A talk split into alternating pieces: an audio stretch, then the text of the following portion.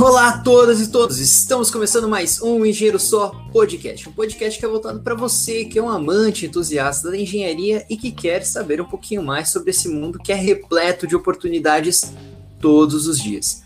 E no podcast de hoje, continuando a saga do podcast internacional, porque nós estamos muito chiques, estamos conversando com pessoas que estão fora do país e que vão trazer um pouquinho da experiência delas de fora do país aqui para o Brasil, para você que está nos ouvindo.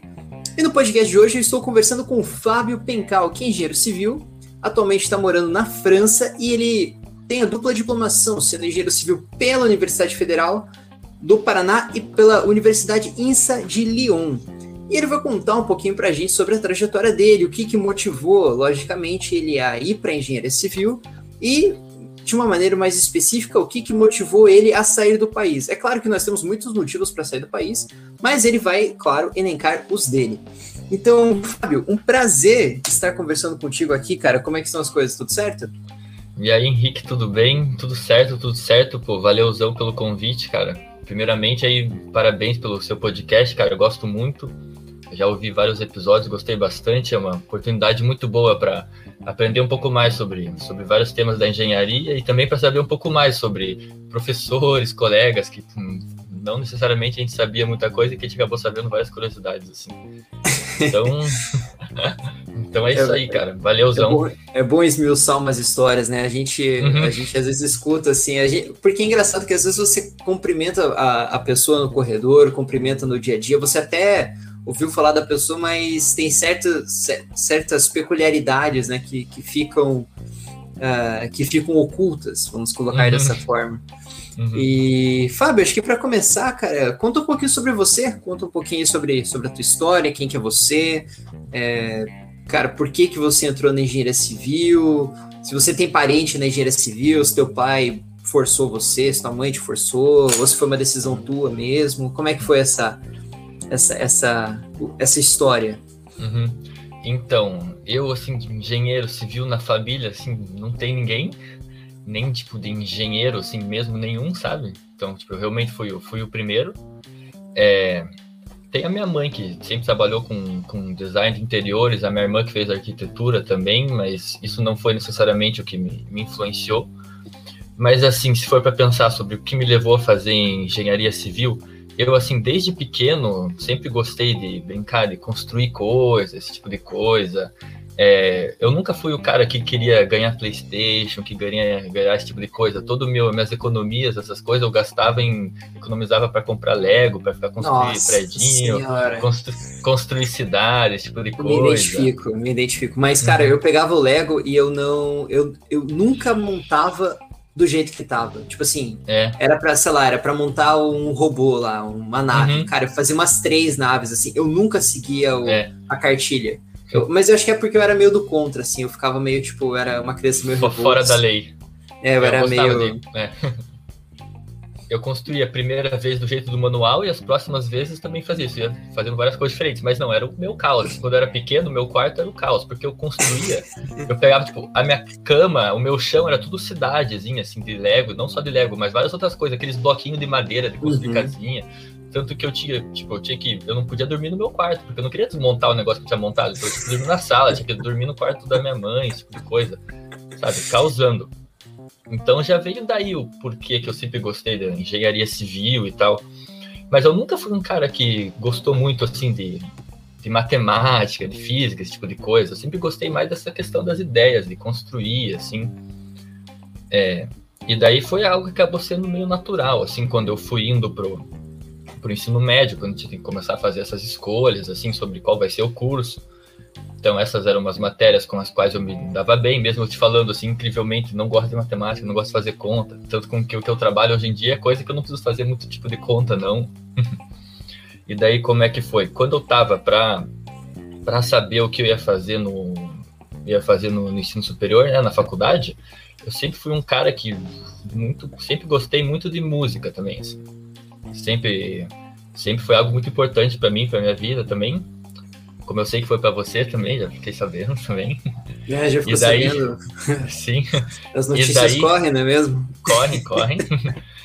E daí eu fiquei nessa, meio que nesse dilema, assim, sobre o que, que eu ia fazer quando eu ia fazer a minha inscrição pro vestibular, assim, porque eu gostava. Eu tinha pensado tanto em fazer sobre a engenharia civil e fazer sobre a música também.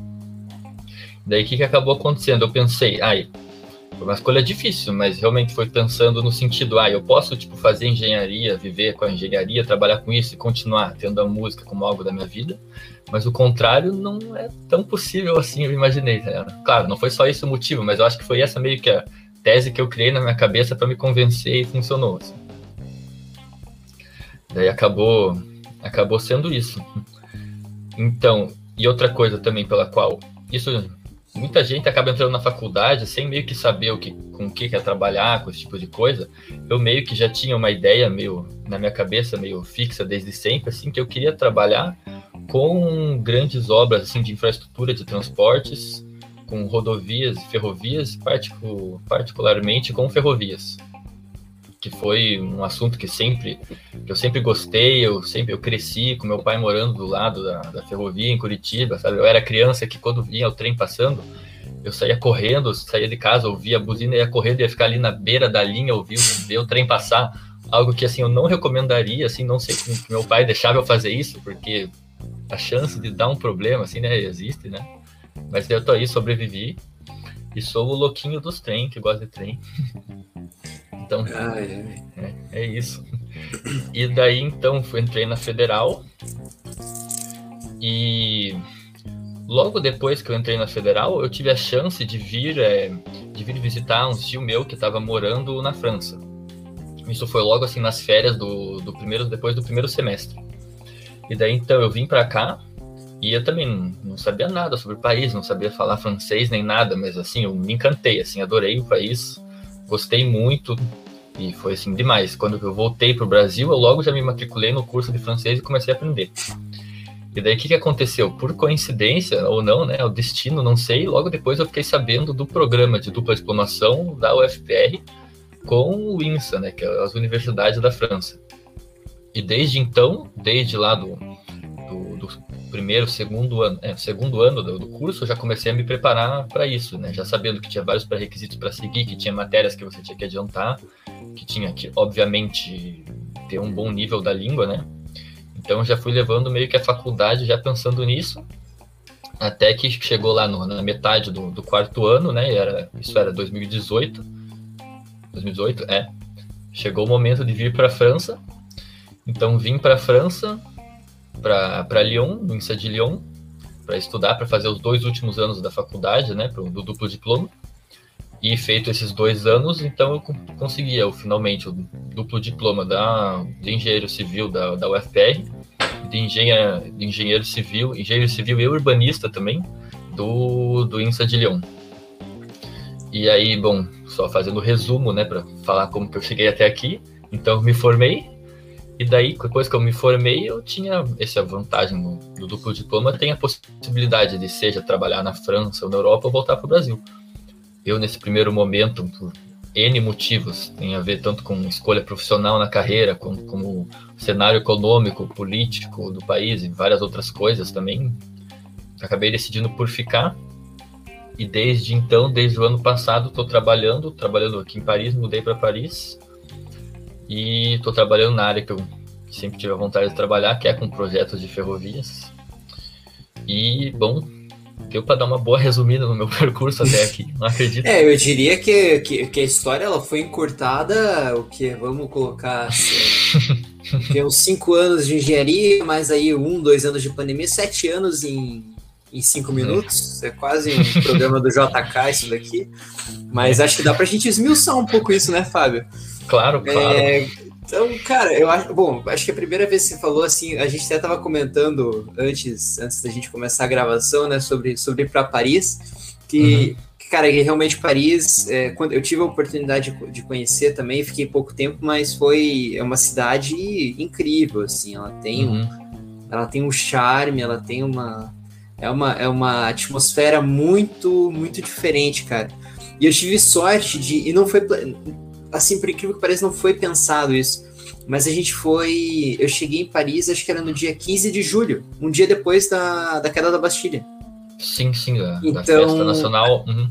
a gente acabou, assim, eu acabei perdendo a, a Torre Eiffel é, é, colorida, enfim, Sim. super, super decorada, né, por conta do 14 de julho, mas no dia 15, bem do lado do, do hotel que, que- do hostel do hotel que a gente, na verdade não foi um hostel, foi um apartamento que a gente ficou, Uhum, é, tava tendo um festival da FENAC, cara, de música.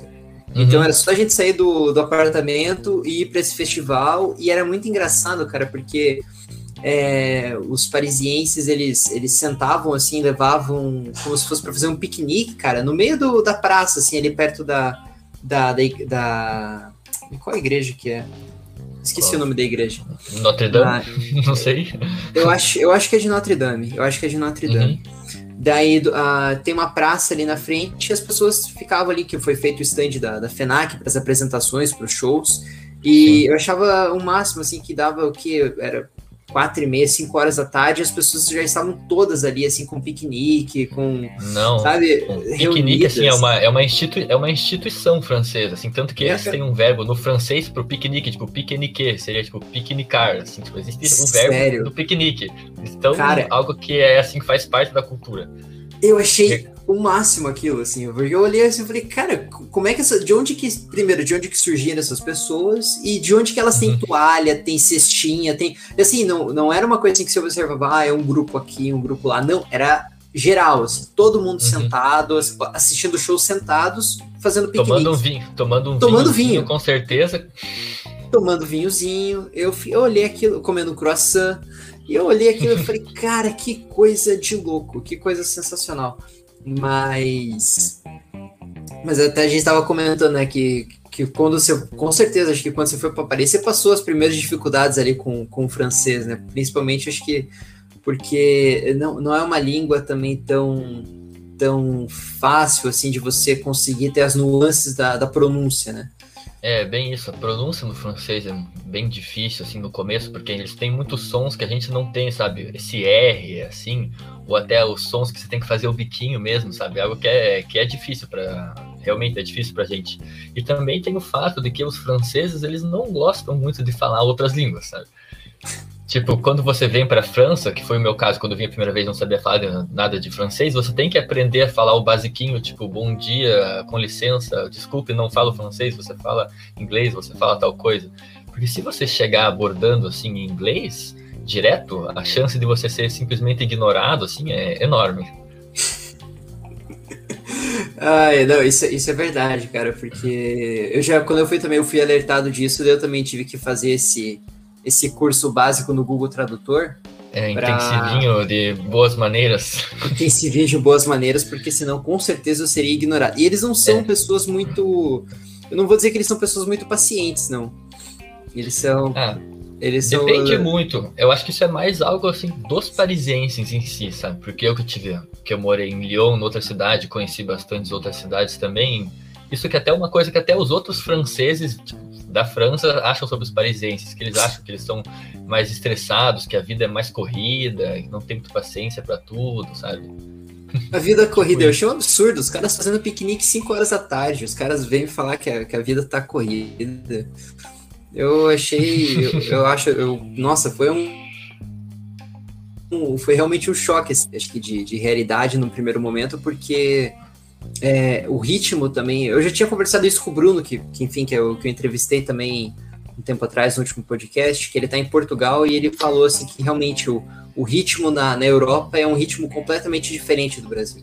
Sim, até o Os ritmo- horários são mais definidos, assim, não é essa, essa loucura que a gente vive aqui, né? É, horários de tudo, assim, das lojas, das coisas, assim, e do trabalho também, sabe? Enquanto que eu tenho a impressão, bom, eu não cheguei a trabalhar no Brasil, mas eu tenho a impressão dos colegas que pessoas me contam que quanto aí não tem muito mais o, tanto a questão de respeitar horário, esse tipo de coisa, sabe?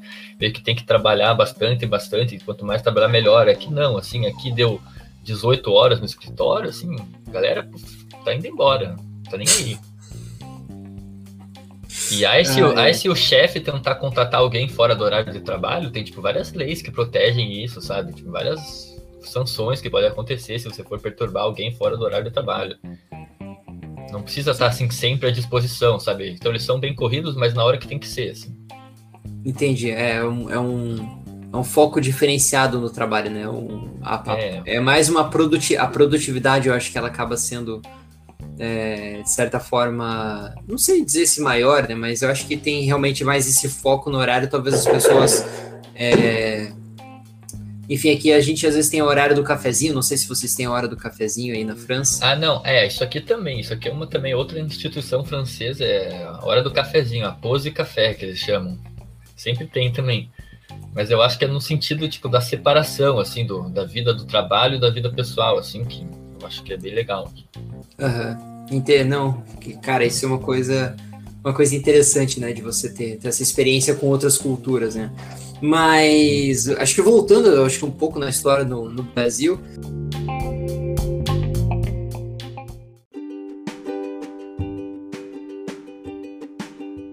Então, cara, quando você tava. Quando, eu, eu, achei interessante, cara, uma coisa que você comentou, que você hum. entrou na, na faculdade já com essa, com essa mentalidade de, de de trabalhar com as ferrovias, que é uma coisa que eu me identifico muito, porque até a gente estava conversando antes.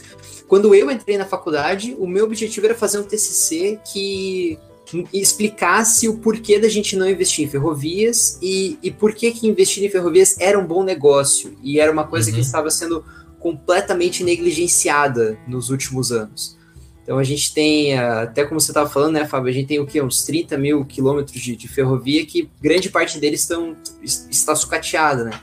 E eu achei engraçado, é. cara, que você entrou muito focado nisso. É uma coisa que, que, que não é muito comum, né? Às vezes a pessoa entra na universidade, não sabe direito o que, que quer fazer, fica assim, digamos, vai conhecendo o curso ao longo do tempo e você já entrou bastante focado, cara. Teve, teve algum algum motivo específico para isso? Alguma notícia que você leu? Hum. É, alguma revista que você gostava, um programa, enfim? Ah, então, que, que nem eu falei, eu cresci com meu, na casa do meu pai, assim, do lado da ferrovia, sempre adorava, adorava ir lá, ficar ver o trem passar, esse tipo de coisa. E também gostava, gosto muito do, do passeio de trem que tem lá para descer a Serra do Mar, de Curitiba para a Serra do Mar, é algo assim realmente incrível, sabe? E eu via, tipo, isso, sabe? Sempre achei muito legal. Então, depois, quando eu comecei a, comecei a, a estudar esse tipo de coisa, também, até na aula do colégio, aula de geografia, eu não entendia direito isso, sabe? Por que que o professor falava, ah, países, assim, de grandes extensões, assim, o melhor modo é o modo ferroviário. Você olha para os países da Europa, ou América do Norte, assim, super desenvolvido, por que que o Brasil não é, sabe? O que que acontece? Por que a gente não tem? Isso também, tipo, é algo que depois eu fui ver quando eu cheguei já aqui na França e me dei de cara com todo o sistema que é o transporte número um, assim, para transporte entre cidades, assim, de passageiros, é o ferroviário. Então é que nem você falou, não que assim, quando eu entrei na faculdade, tipo, eu com absoluta certeza eu ia trabalhar com isso.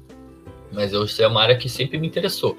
Claro, eu entrei aberto para todas as outras áreas, tanto que assim, no curso de engenharia civil da, da UFPR, eu acho que acho bem legal, porque realmente você pode trabalhar com tudo, com várias áreas diferentes, parte de estruturas, materiais, de geotecnia, daí tem a parte de transportes, tanto a parte de transportes como a parte de infraestrutura, como a parte de planejamento, e daí também toda a parte de hidráulica também, várias possibilidades. Teve algumas matérias que eu gostei, alguns professores de que eu gostava, que me fizeram balançar um pouco assim para algumas outras áreas, mas acabou sendo acabou sendo mais isso. Até depois quando eu fiquei sabendo que ia dar certo de vir para a França, eu pensei, nossa, se tem um lugar para eu trabalhar com isso, vai ser na França. Porque, querendo ou não, infelizmente no Brasil, assim, é, tem muito pouco, muito pouco desenvolvido, não tem muita perspectiva. Agora até talvez está surgindo algumas perspectivas de desenvolver um pouco mais, mas é complicado se eu estou querendo, assim, ganhar experiência na área e tudo isso. Exatamente, né? Acho que eu acho que você tomou a decisão, fez a decisão certa, Fábio, por conta da acho que esse know-how que você adquiriu adquire na, na, na, França, até pela, pela extensão da malha ferroviária, pela expertise que ele já tem em, em, em ter esse modal, é, como, eu, como que eu posso dizer, acho que incrustado assim na, na superfície da França, né? É uma coisa que, que já é uma coisa que é, é, é, uma raiz já basicamente, né? Acho que sim, já faz parte da paisagem assim. É, até eu acho que você estava comentando, né, que, que na França, praticamente, quando você vai se locomover, até mesmo na Europa, né, se você for parar para pensar, é basicamente é tudo por trem, né? É, Os basicamente. são todos conectados, né? Sim, até entre os países, diferentes países, porque, por exemplo, a maioria aqui do sistema é tudo na base, falando em termos mais técnicos, né, da, da bitola normal, né, bitola, que é né, a distância entre os trilhos. Quando você for ver no Brasil, dos países da América do Sul, até mesmo dentro do próprio Brasil, isso não é normalizado. Então, tipo, você não consegue ter uma integração total, porque como você vai passar um trem que anda num, num trilho de tal tamanho para um que tem um outro tamanho, sabe? Então isso que na Europa já é mais padronizado. Então é possível você ter até esse transporte, sabe, entre entre diferentes países. E é bem isso, além de que o ferroviário tem, tipo, inúmeras vantagens. Bom, agora vai ser eu fazendo propaganda aqui. É... Mas esse, esse, é o seu momento, esse é o objetivo, é, é, é a hora que... É a hora, é a hora de brilhar é hora de brilhar, é hora que você é. vai captar quem quem estiver pensando em fazer vestibular para engenharia civil de preferência. Sim. E quiser trabalhar com transportes, esse eu dá, dá até para fazer um corte disso, né? Você faz um corte assim, e fala, ó, Sim. por que é investir isso. em ferroviário? É, por exemplo, um trajeto na França que eu faço bastante é de Paris para Lyon, né? Porque eu morei em Lyon dois anos, estudei lá, agora estou morando em Paris, mas sempre volto para Lyon para visitar os amigos e tudo se você for ver assim, o, com o trem, né, o trem de, trem de alta velocidade, são acho que 400 e tantos quilômetros entre as duas cidades, se faz em duas horas, duas horas certinho. E assim, se você for fazer o mesmo trajeto em avião, acho que deve dar mais ou menos uma hora. Mas é o que? Avião, você vai para o aeroporto, você tem que, sei lá, sair uma hora antes para chegar no aeroporto, porque o aeroporto sempre afastado da cidade é longe ainda tem que sair uma hora antes por casa para poder chegar lá, mas ainda tem que ter uma certa antecedência lá, porque o aeroporto não pode chegar em cima da hora. Tem que passar por controle, check-in e tudo isso. E se você for ver, tá, você vai viajar de avião e quando você chega a mesma coisa. Você chega, o aeroporto também está distante da cidade. Então vai ser muito mais do que só uma hora. Enquanto que o trem, geralmente, as estações, elas saem do centro da cidade. E você pode embarcar, assim, até dois minutos antes do trem sair, você pode embarcar. Então é algo, assim, super prático por exemplo, para mim pegar um trem e ir para ir para Lyon visitar os meus amigos, tipo, às vezes é até mais fácil do que eu ir para para alguma para alguma cidade aqui na periferia de Paris, que vai demorar um pouco menos que isso, mas no transporte público vai demorar muito mais que isso, sabe? Então, tipo, isso no quesito transporte de passageiros já é uma vantagem. E daí também tem todo o quesito né, do transporte de frete que para longas distâncias, para longa, para grandes cargas e para cargas principalmente de valor agregado mais baixo, é realmente o transporte mais rentável. Assim.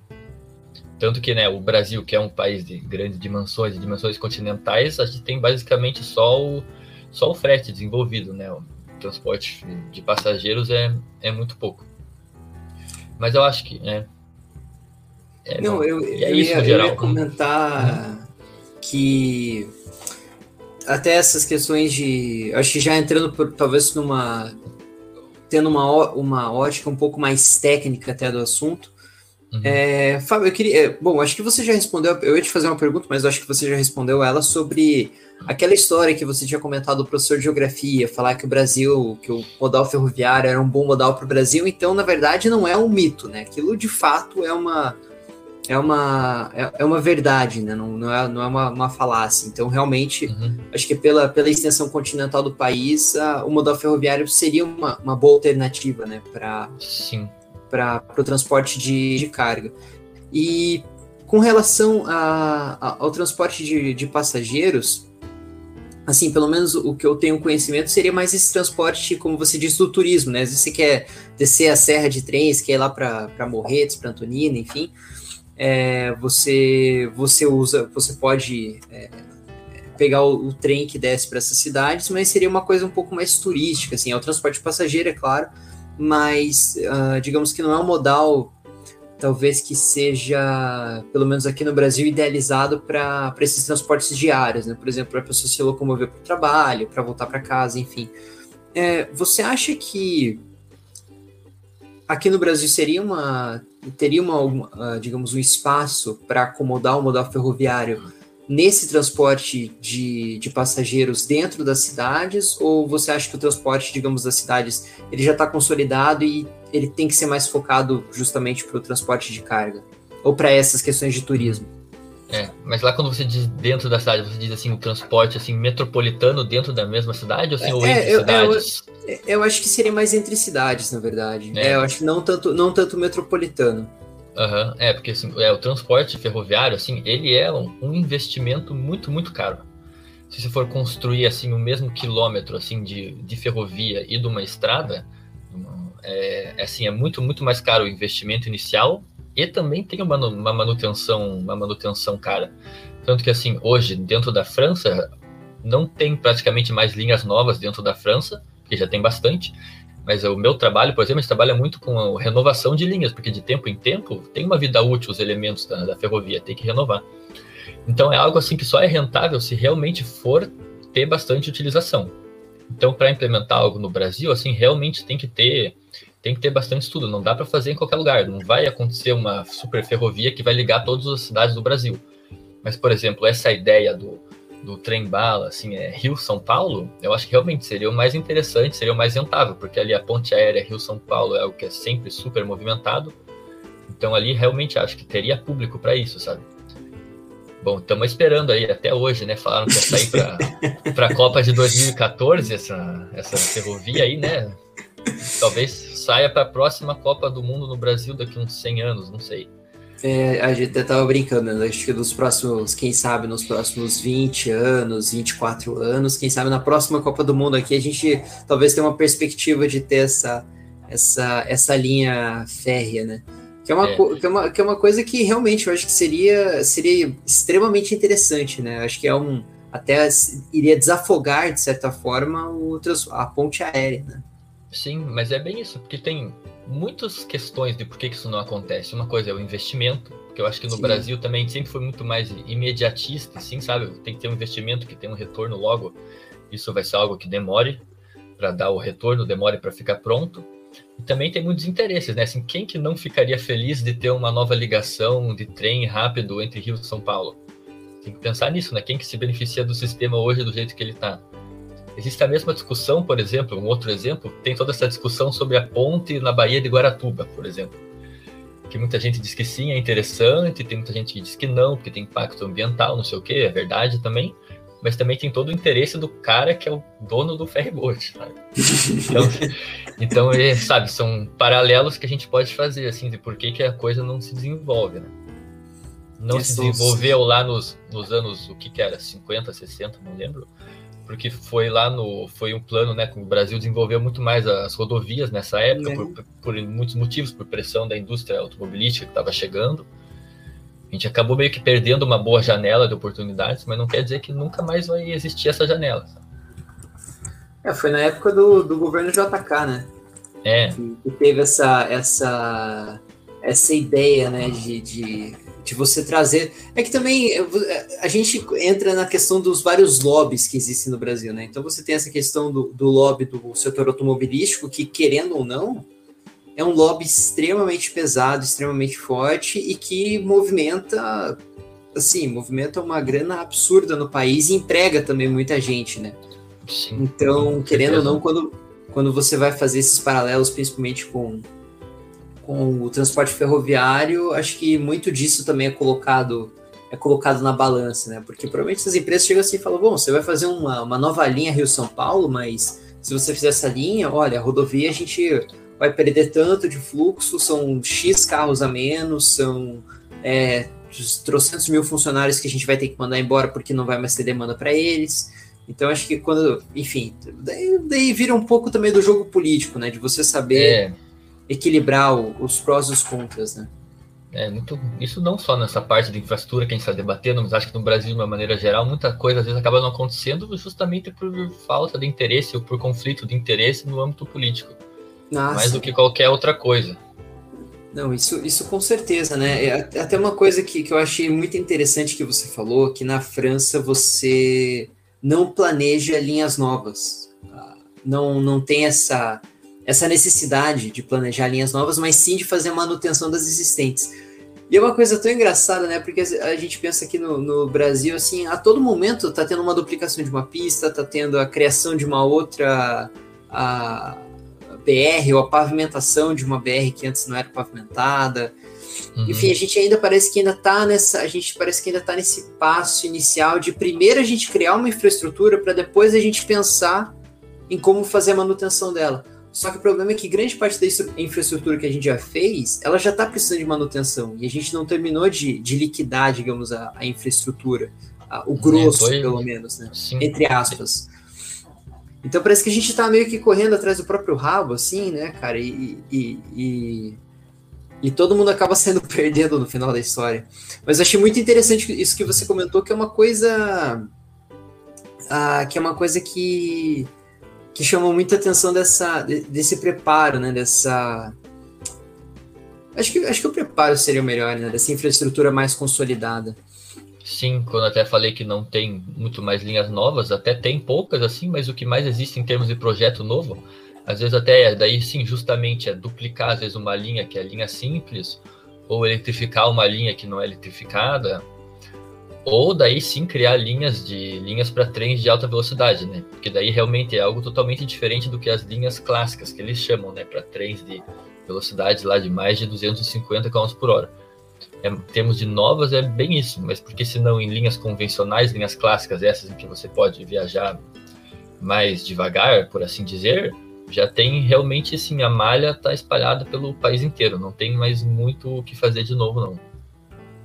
E, Fábio, já que a gente também tá, tá entrando nessas questões, nessas questões que você estava comentando dos tipos de linha, cara, explica melhor, assim, o que, que seria, digamos, uma linha convencional, até, até quanto que é a, a velocidade em geral, né, numa linha convencional, o que, que seria, digamos, essa linha eletrificada, essas linhas especiais para para, enfim, os, os trens bala, por exemplo, os trens que têm uma, uhum. uma velocidade maior. Qual é, como que funciona a, a, o dimensionamento, a, a, estrutura dessas linhas? Uhum, né? Primeiramente tem essa diferença né, entre as linhas eletrificadas e as linhas não eletrificadas, né? Que basicamente, por exemplo, que a gente tem no Brasil hoje é basicamente só locomotivas, né? A combustível fóssil, né? A diesel, esse tipo de coisa.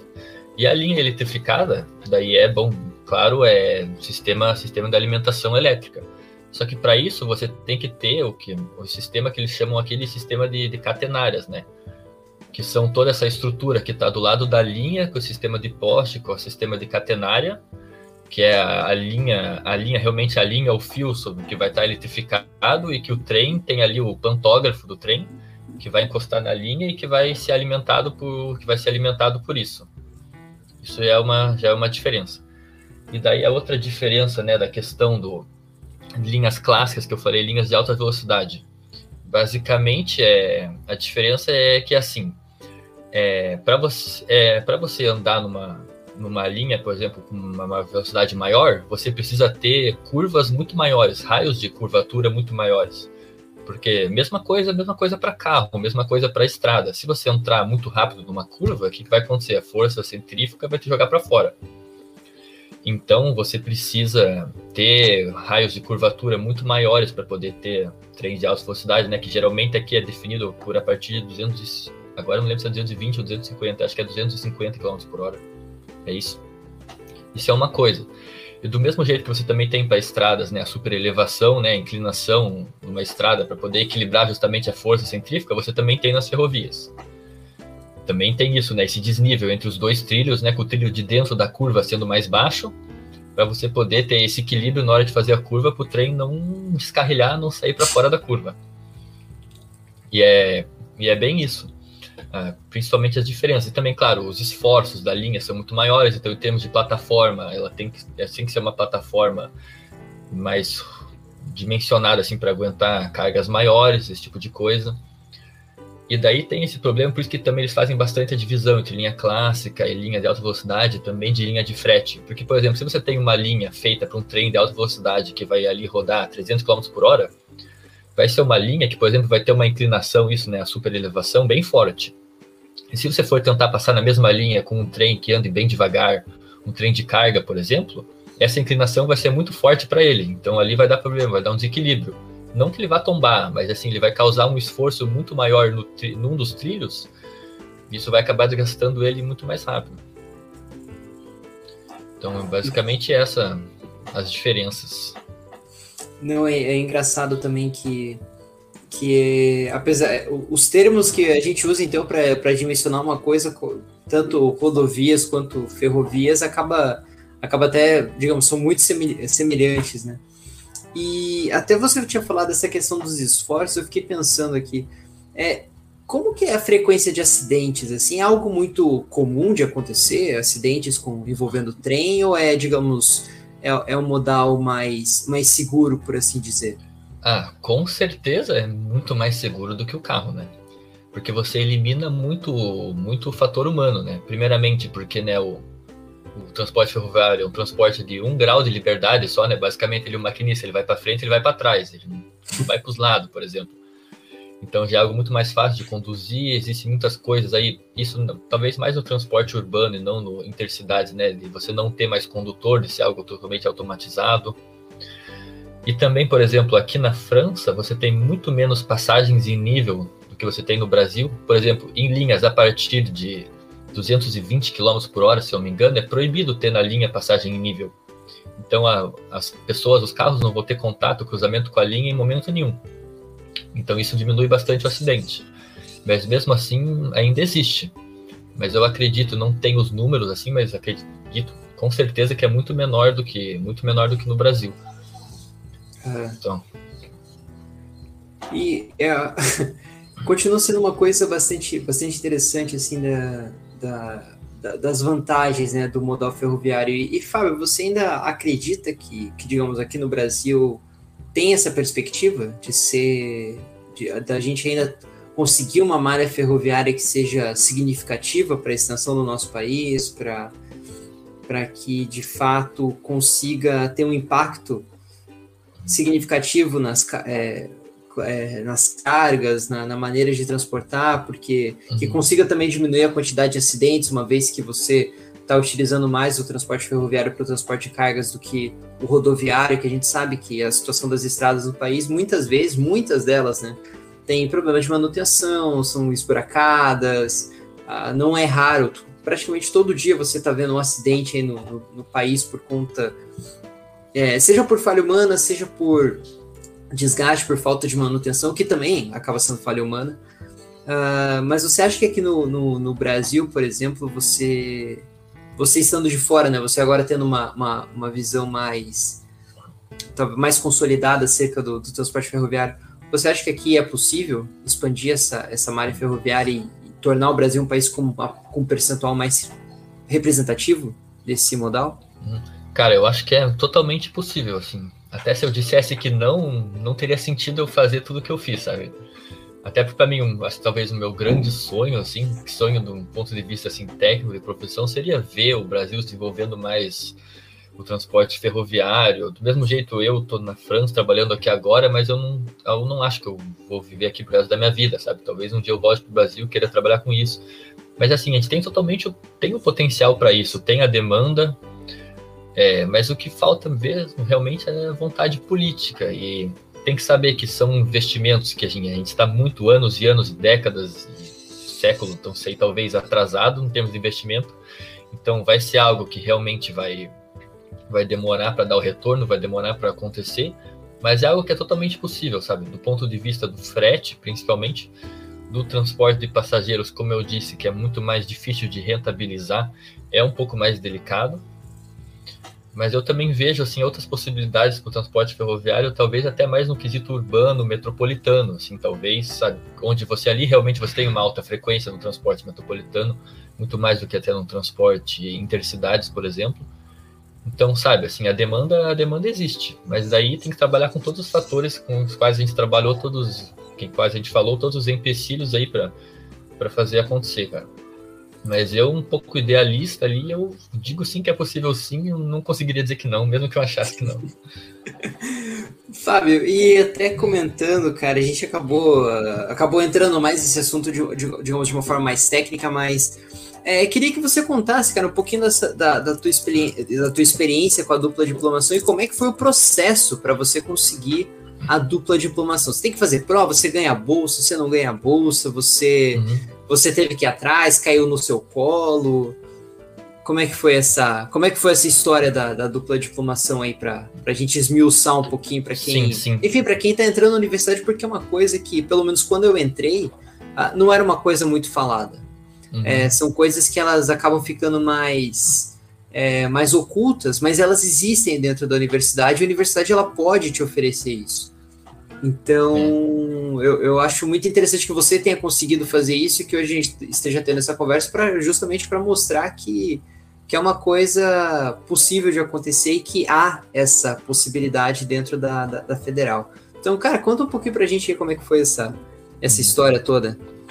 Então, como eu falei, eu fiquei sabendo do programa um tempo depois que eu já tinha voltado lá da, da França, nas minhas férias que eu vim passar no primeiro ano. Mas sim, não foi algo assim de jeito nenhum que caiu no meu colo. Foi algo assim que eu fiquei sabendo porque eu vi no site do, do curso que tinha lá só que dupla diplomação. Só que realmente tinha pouquíssima, pouquíssima informação, não conhecia gente que já tinha feito nem nada. Então foi basicamente eu, eu e a minha amiga, minha amiga Ana, Ana do Deck, que também estava atrás do duplo diploma, foi assim, a gente se uniu e foi indo atrás das informações, sabe? Fomos atrás dos responsáveis, fomos atrás da, da assessoria de relações internacionais, assim. Isso aqui realmente era o problema. Tinha a impressão que às vezes nem mesmo todo mundo sabia, os responsáveis sabiam o que, que tinha que fazer, como que funcionava para se inscrever. Eu lembro que teve um dia que estava eu e a Ana, assim, que a gente falou, acho que com 10 pessoas diferentes no mesmo dia, sabe? Nossa. E, tipo, ninguém sabia responder a nossa pergunta. Então foi algo bem assim aos trancos e barrancos que hoje, ainda bem, já tá, já dá pra ver que já tá bem melhor, sabe? Já tem mais organização no site do curso sobre as informações, o da app, né? O centro acadêmico está sempre, tá sempre fazendo, tá sempre fazendo, passando as informações. Eu até tive a chance de participar da última SAEC, né? Da última semana acadêmica, fazendo a apresentação sobre o, sobre o duplo diploma. Mas então é isso, basicamente, assim, para participar do duplo diploma, é um pouco mais rígido assim os pré-requisitos do que um intercâmbio simples. Então, por exemplo, você tinha que ter, claro, nível de francês, tinha que ter lá umas boas notas, né, um bom histórico escolar, porque isso aí era realmente algo assim de corte, corte para participar no programa. E, bom, tem que ter muita motivação também, porque assim, no processo seletivo a gente passava por entrevistas com os professores responsáveis da UFR e também com já os professores da Universidade Francesa. E na França, eles valorizam muito também o que você faz assim no quesito extracurricular, não só o que você se tem a boa nota, se você tem o bom francês, mas o que você faz no extracurricular, se você faz estágio, se você faz iniciação científica, mas muito, muito além disso do só do que do quesito técnico, sabe? Do que você faz no seu tempo livre, o que você faz em termos de associação, de voluntariado, de esporte, se você pratica algum esporte, se você gosta de algum tipo de arte, tudo isso, sabe, conta muito para eles. Tanto que quando eu cheguei a minha vez, a primeira vez que fui fazer um currículo no modelo francês, fui pesquisar sobre modelos de currículo, que é bem diferente, tem uma seção lá que é dedicada assim para tipo é, centros de interesse, que você bota realmente esse tipo de coisa, sabe? Quando no Brasil, se você botasse no teu currículo lá, eu gosto de assistir série na TV, gosto de cozinhar, tipo de coisa, a galera fala assim, mas tá nem aí? por que, que essa tá pessoa tá falando disso? Aí. Não tem nem aí. Enquanto que aqui é algo que é valorizado, sabe? É totalmente diferente. Então, eles realmente queriam, assim, para participar do programa, que fossem pessoas que tivessem interesses, né? Claro, na engenharia, mas também tivesse outros interesses, e interesse principalmente na cultura francesa, tivesse disposto a vir em outro país, porque, pô, para você vir em outro país, morar sozinho, numa cultura diferente, numa língua diferente, sim, você toma muito na cabeça. Para você vir para cá, realmente é difícil, não é fácil. Você vem, vem sozinho, tá sem a família, sem os amigos, num país diferente, sem a mãe, sem o pai, cara, é difícil. Eu não posso dizer que no começo, não, quando eu cheguei aqui, é, não foi difícil, cara, foi muito difícil. Eu achava, eu achava que eu tinha, eu tinha um bom nível de francês, porque eu tinha feito bonitinho o cursinho de francês, mas você chega aqui, você chega na aula, assim, eu, não, eu tinha que prestar, dar 100% da minha atenção, eu, sabe, eu retia menos da metade do que o professor estava falando. Então, é bem difícil. Mas só para voltando da sua pergunta, assim, em termos de prova, não, não tem prova, é mais esse processo seletivo que eles vão analisar o seu histórico escolar, o seu currículo e principalmente a sua motivação para vir para cá, o seu preparo, então preparo emocional mesmo também para vir para cá, porque realmente não é não é algo fácil. Eu imagino, eu imagino a, a dificuldade assim de, de realmente você tive Tive uma amiga minha também lá da, da, da faculdade que também passou por, por esse processo, assim, no caso dela foi mobilidade acadêmica, mas foi algo, assim, realmente bastante, bastante complexo, assim, porque é, acho que mistura um pouco de tudo. É, é a dificuldade da própria engenharia, a gente sabe que a engenharia não é um curso fácil. Uh, é a dificuldade do idioma, então você. Sim. Às vezes você já tem dificuldade, assim, por mais que você tire boas notas e tudo mais, assim, você tem que estudar, você tem que se esforçar para você conseguir ter esse resultado, né? E, e, daí, somado a isso, você tem mais a dificuldade do idioma, que com certeza, como você disse, né, não é igual o cursinho de francês. O cursinho de francês ele vai te dar o, o, o, um básico ali para você se virar, mas a gente sabe que, que, a linguagem técnica é diferente. Você vai ler um artigo, é, é, parece que é outra, é outra língua, não é a língua do cursinho.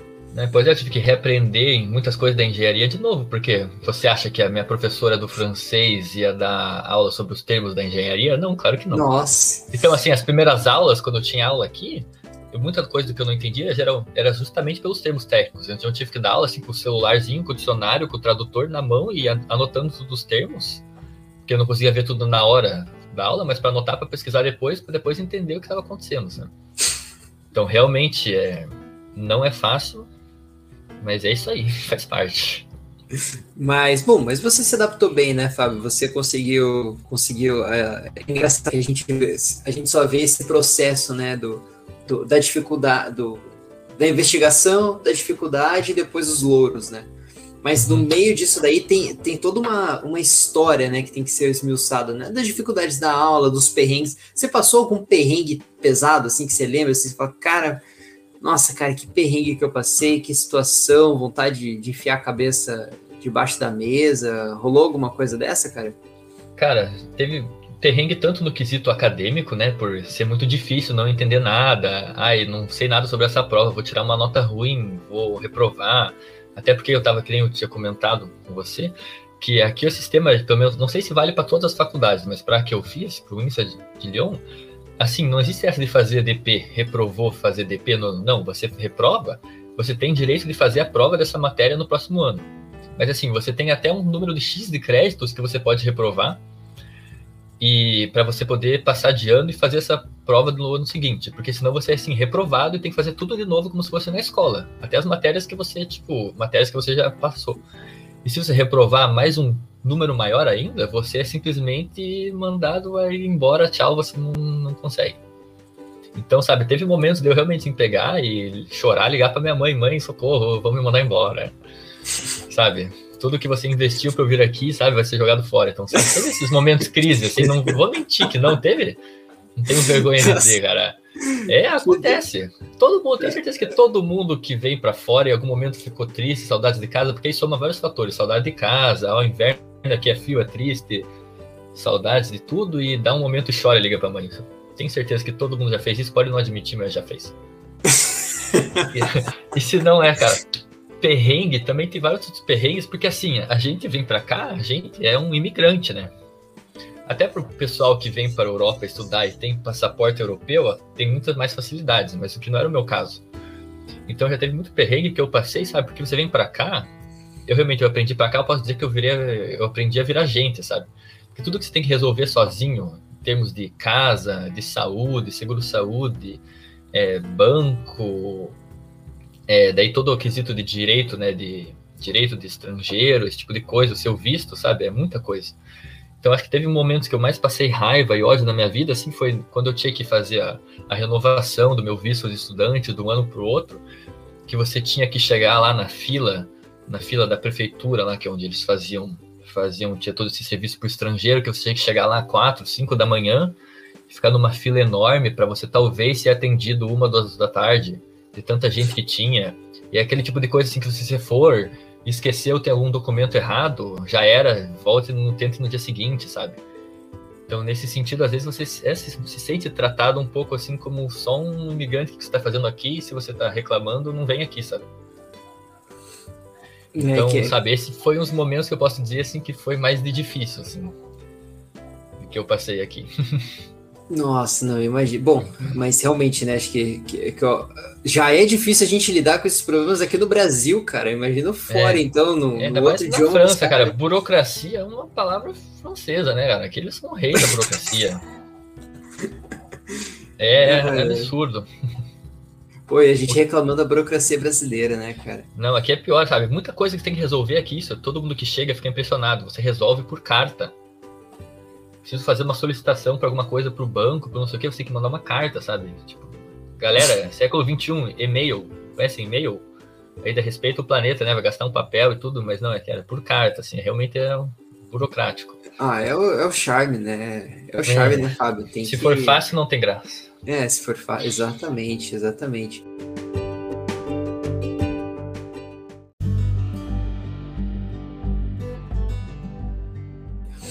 Ô, Fábio, e cara, a gente tá chegando aqui no, no, no, fim do nosso, do nosso, da nossa conversa, do nosso podcast, mas eu queria te perguntar uma coisinha antes. É, cara, o que, que você gosta de fazer no teu tempo livre? Vai, a gente vai, vai afrancesar um pouquinho, então, é, o podcast, já que, na verdade, é um costume que eu já tinha de perguntar o que, que as pessoas faziam no tempo livre, mas agora que você está me explicando, eu percebi que isso é uma coisa francesa, né? De se interessar pelo, pelo uhum. que a uhum. pessoa faz no, no, no, seu tempo, entre aspas, ocioso. O que, que você faz no seu tempo ocioso, Fábio? No, no meu tempo, no meu tempo ocioso, cara, eu sou um cara que gosto, eu gosto muito de esporte, tanto de, de praticar como assistir, sabe? De praticar, sair para correr, sair para andar de bicicleta, ou sair para jogar uma, sair para jogar uma bola com os amigos, esse tipo de coisa. Eu gosto muito, gosto muito de futebol, é que eu mais gosto. Então, também outra coisa que faço no meu tempo livre é assistir futebol. Assisto é, muito, você, sabe? Você tinha time de futebol na, na faculdade? Você não jogava no Lajota, né? Não, não joguei. Era o time dos meus amigos, mas não cheguei, não cheguei a participar. ah, que dó. Mas é isso. E daí jogo muito, jogo aqui com, com a galera do trabalho, bastante. Até agora eu tô faz um tempo, tô faz uns três meses sem jogar, isso tá me matando, porque eu tive um pequeno acidente no jogo e quebrei o meu tornozelo. Se estou em fase de, é, estou em fase de recuperação. Então isso tá me matando, não poder praticar esporte. Agora que eu fui poder, depois de três meses, voltar a praticar, correr um pouquinho, sabe? Então eu gosto muito disso. E senão o que eu gosto muito também, cara, que nem eu te falei no começo, eu gosto muito de música, cara tanto de escutar a música quanto de, de tocar a música, assim, sempre foi algo que foi muito importante para mim. Você toca baixo, né, Fábio? Sim, toco, toco baixo, é meu instrumento número um. Ah, é. Qual baixo que você tem, cara? É, eu tenho, é um, é um Janine, né, marca brasileira é, é um, um, jazz bass mesmo? É um jazz bass, é. Ah, gosto, gosto do jazz bass porque ele é muito versátil, né? Com ele você pode fazer bastante tipo de coisa. Ah, tem dois captadorzinhos ali, isso, cara. Eu tenho um da Squire também, cara, é um uhum. preto sim também. Acho que é até parecido com o teu. Mas, uhum. cara, é, é bom demais, né, velho? Nossa senhora. Não, eu gosto muito, eu sempre gostei então, de tocar sozinho e também tocar com os amigos, sabe? Tive vários grupos assim de amigos com quem eu tocava, né? Agora aqui na França eu ainda, ainda não consegui achar gente com quem tocar. Tô, né, tô nessa, nessa dificuldade. Mas no Brasil tinha vários amigos com quem eu tocava, até porque baixista é um espécime um pouco mais raro, Nossa. né? Não, então se acabava uma árvore, né? cai, guitarra, cai uns oito guitarristas, né? Cai, é, cai um monte. E daí eu era um, um pouco mais solicitado, assim. Então é isso, cara. Nossa, cara, porque eu tinha, eu tinha uma banda no ensino médio, cara, com, uhum. com os meninos lá do Bom Jesus, inclusive. E eu tocava violão e tocava guitarra. Daí uhum. chegou um belo dia assim que daí a gente tinha o nosso trio, né, no começo, depois que a gente conseguiu um baterista. Abraço pro André, pro John e pro Eric. Uhum. E cara, chegou um momento assim que daí tinha os três guitarristas, um era o solo, o outro era o base, cantava, e daí tinha eu. E os meninos mais tocavam um. mais do que eu. E daí eu falava, cara. Ou a gente vai virar o Iron, ou vai virar o Iron Maiden com três guitarristas, ou, ou vou virar o Foo Fighters, ou a gente é. assume que a gente é um Foo Fighters cover, ou eu tenho que dar um jeito e eu falei, cara, os meninos não vão aprender baixo. Eles não vão, porque, tipo assim, eles já eram melhores do que eu na guitarra, e uhum. o, o, o, André que solava, solava muito bem. Eu falava, nunca uhum. vou solar igual ele. E o John cantava, era o vocalista, então eu falava, bom, fazer o seguinte, eu vou comprar um baixo e vou começar a aprender a tocar baixo.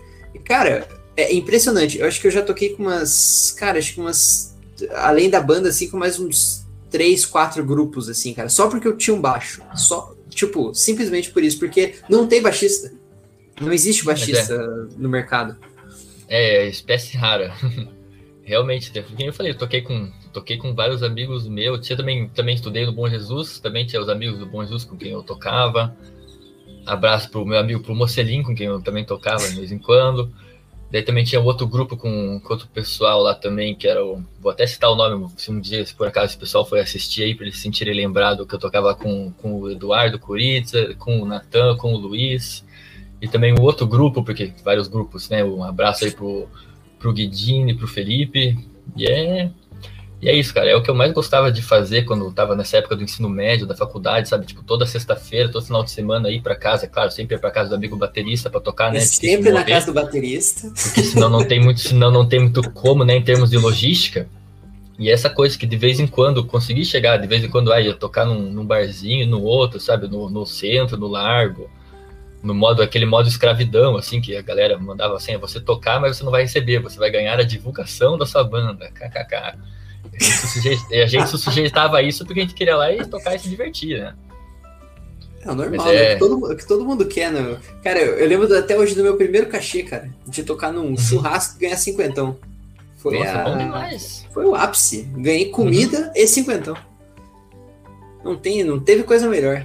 É, cara, se ganhasse só o churras também já. Se ganhasse só o churras já tava ótimo, já tava, já tava feliz. Mas Sim. acho que os caras estavam meio bêbados no momento e resolveram ter uma fazer uma bonificação pra, pra gente. O Fábio, eu vi que você é atleticano, cara. Qual que é o seu time na França? Na minha na França, cara, essa é uma pergunta fácil de responder, cara. É o é o Lyon, né? Olympique Lyonnais, que é o Não time é por causa que... do Bruno Guimarães, né? Não, não é por causa dele, ah, mas tá, fiquei muito feliz quando ele veio para cá. Mas né, porque eu cheguei na França, cheguei em Lyon, e isso até conto pra galera que me perguntou, ah, por que você escolheu o Lyon e outro, não algum outro Windsor, porque tem várias sedes na França, né? E eu falei, ah, porque Lyon é uma cidade grande, é uma cidade legal, não sei o quê, por causa do, do curso, que, porque a especialização que você tem aqui no, no curso difere de cada cidade, e também porque é um time que é uma cidade que tem um time bom de futebol para ir ver jogo. Que joga Champions League. Bom, cheguei a ver duas Champions League esse último ano não, não se classificou, então eu comecei aí, assim, bastante jogos, né? Tanto da, da, da, Champions League, quanto do Campeonato Francês, quanto da Copa da França. E assim, virou, virou meu time daqui. Tanto que até na semana que vem vai ter jogo é, PSG e Lyon aqui em Paris. Eu vou estar tá lá na torcida do Lyon, torcendo, cara. ah, é bom que você vai conseguir até ver o Messi, né? Olha só que, que coisa boa. Pois é, Messi, o Neymar, mas não vai ter para ninguém, não. Vai ser Bruno Guimarães e Paquetá. E Paquetá, né? Não tem jeito. Não. Melhor. Nossa, quem que é Messi comparado com o não, esse é o, Guimarães? Não, esse é o meio, meio campo do Hexa. Meu... ai, ai, cara. Mas, o Fábio, então eu queria agradecer então a, a, a tua participação aqui.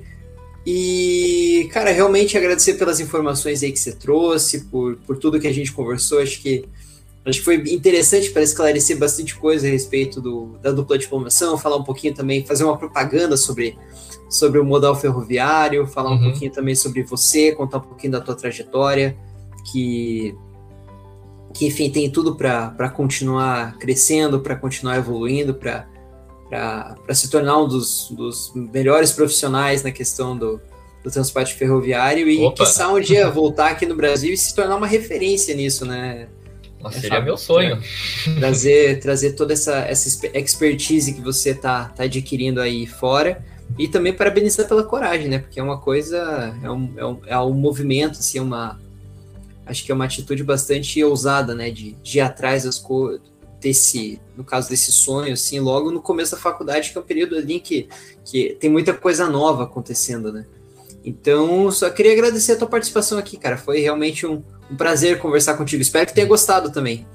Não, cara, gostei muito, gostei muito. Realmente a gente falou sobre bastante coisa aqui, sobre a engenharia, claro, mas tive a chance de fazer meu palco aqui, de falar sobre um pouco sobre fazer a propagandinha fazer do com que eu trabalho, é, mas também for para falar sobre todas essas outras coisas, sobre a França, sobre futebol, sobre, sobre música, sabe? Algo que.